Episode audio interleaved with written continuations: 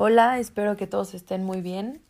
El día de hoy les quiero hablar de un tema que pues más o menos conocía porque tiene que ver para mi proyecto de honores, pero no lo había investigado a profundidad personalmente.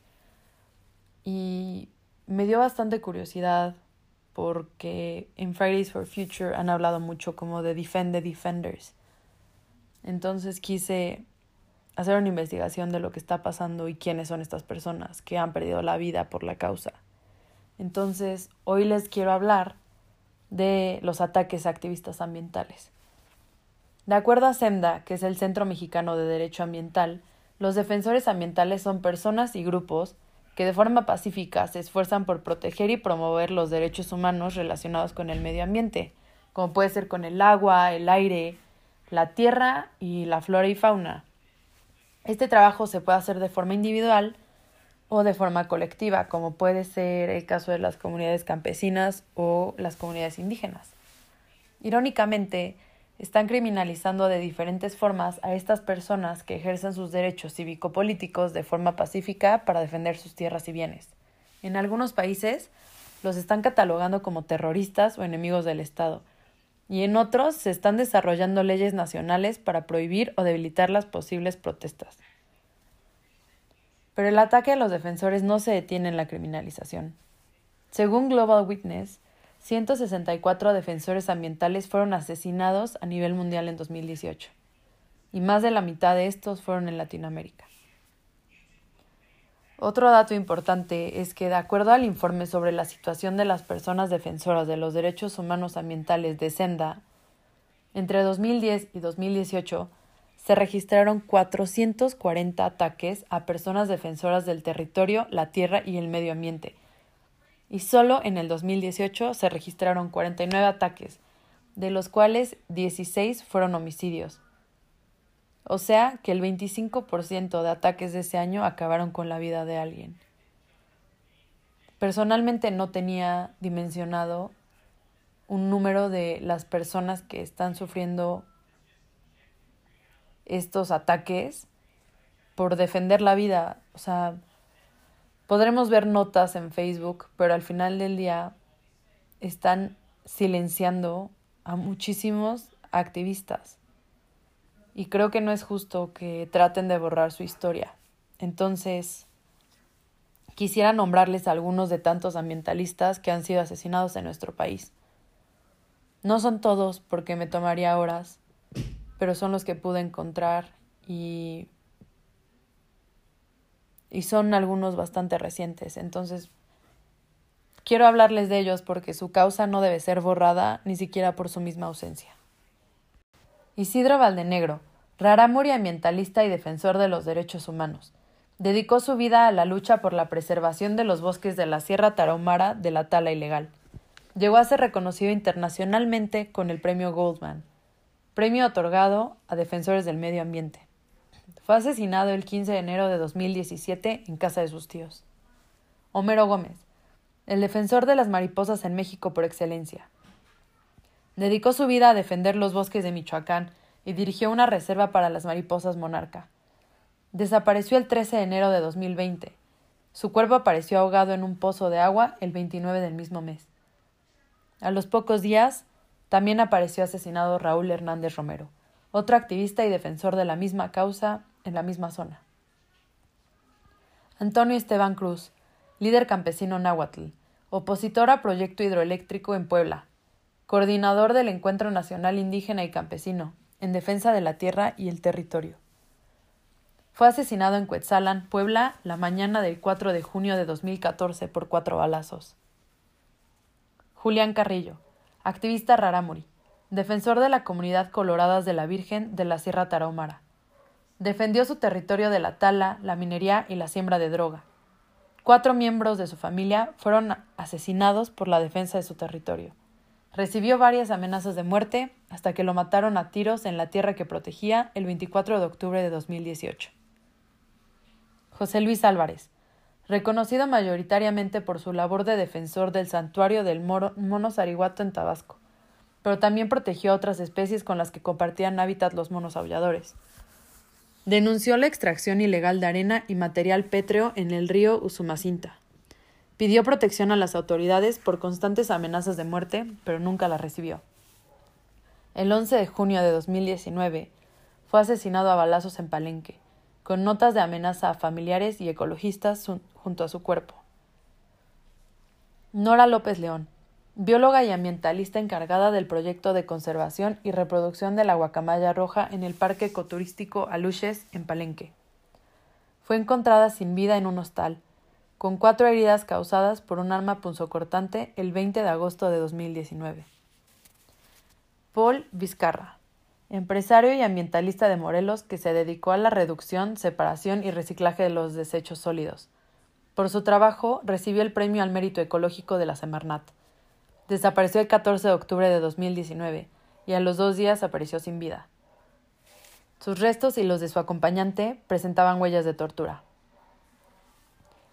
Paulina Gómez Palacios Escudero, guardiana del territorio sagrado de Wirikuta y amiga del pueblo Huixarica, los cuales estaban peleando por sus bienes naturales y culturales en contra de las empresas mineras que se querían instalar en el territorio.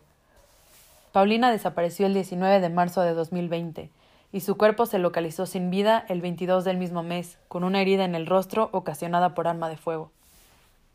Isaac Medardo Herrera Áviles, líder comunitario de Jutepec, Morelos, y abogado dedicado a la defensa del medio ambiente y la justicia social.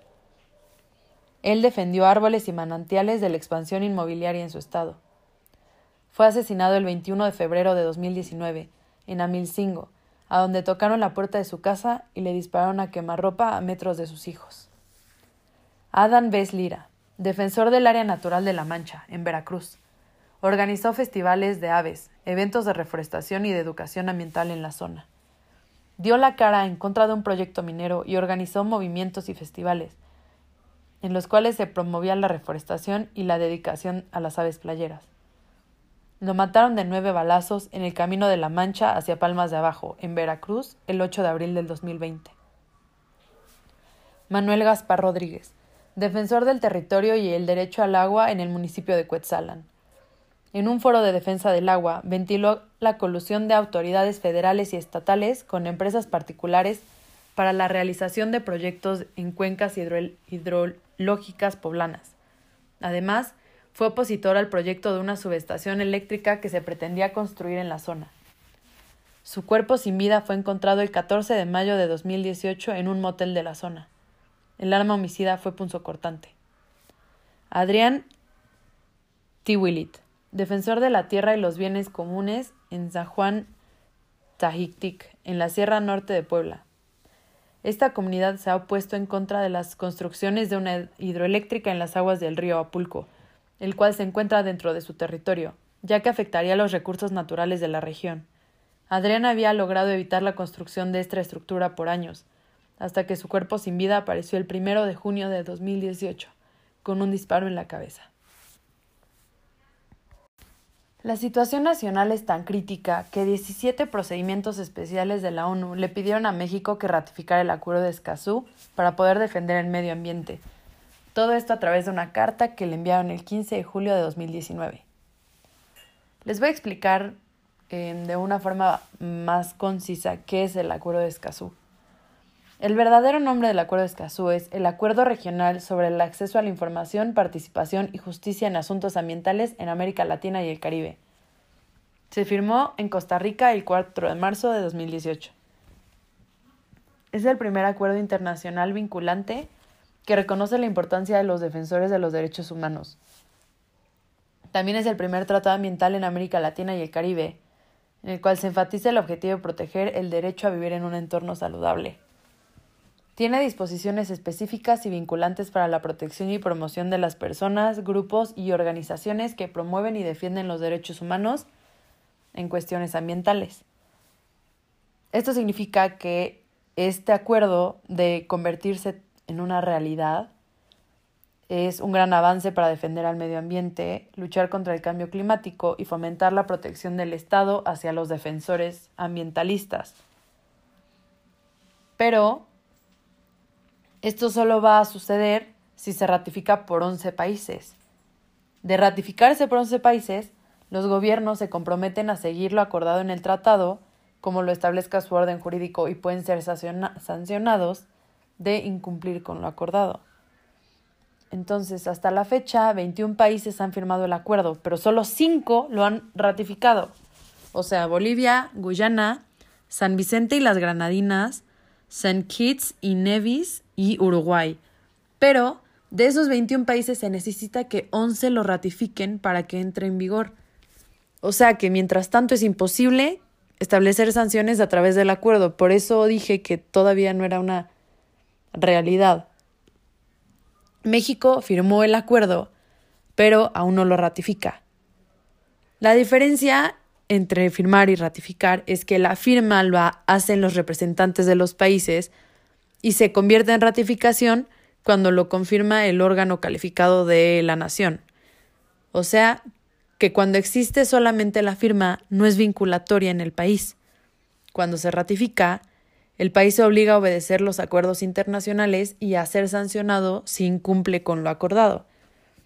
Entonces, México debe de ratificar Escazú porque es un acuerdo innovador que no solo da prioridad a la protección de los ambientalistas, pero también está tratando de hacerlo en el continente en el cual corren más riesgo estas personas. De ratificarlo México y otros cinco países, el acuerdo se convertiría en una realidad y tendría consecuencias que beneficiarían no solo a los defensores ambientales y al ejercicio de, sus, de los derechos ambientales de todos.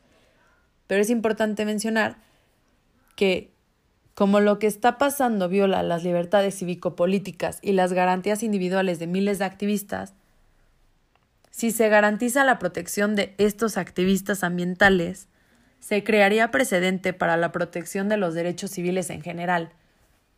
Entonces, aunque este acuerdo esté enfocado a los activistas ambientales, o sea, como el aspecto que más se discute, podría ser un inicio para que se protejan los derechos civiles de todos. Imagínense la clase de mundo en el que vivimos, en donde la gente está perdiendo la vida por ejercer sus derechos en un intento de proteger la vida misma. Y normalmente el privilegio no nos deja darnos cuenta de la cantidad de personas que son y de la situación que realmente está pasando. Informarnos es el primer paso para lograr un cambio, al menos en nuestra forma de pensar y para motivarnos en tomar cartas en el asunto.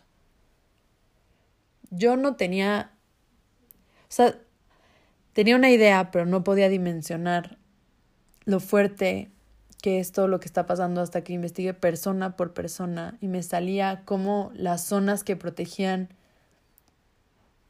se hundieron en tristeza cuando los mataron, porque ellos no solo son personas, no son una persona común y corriente, ellos son superhumanos y son símbolos de esperanza de sus comunidades. Urge que México dé este paso tan importante para la vida de muchos activistas, y para la vida de todos los mexicanos. Gracias a los ambientalistas por su incansable lucha. Ojalá todos fuéramos así de valientes. Para concluir les quiero leer un poema de Emilia Pesqueira dedicado a Homero Gómez. Desaparece y el viento arrastra el llanto de las mariposas monarcas con piel de atardecer. Aparece y ellas emprenden un duelo en los árboles ojos del cementerio, mientras observan la piel ahora pálida. Son lágrimas migratorias y vuelan recuerdos de muertes perpetuas que no se olvidan. Hace dieciséis días que es de noche. Miles de soles aterrizan, pero el día no es de día.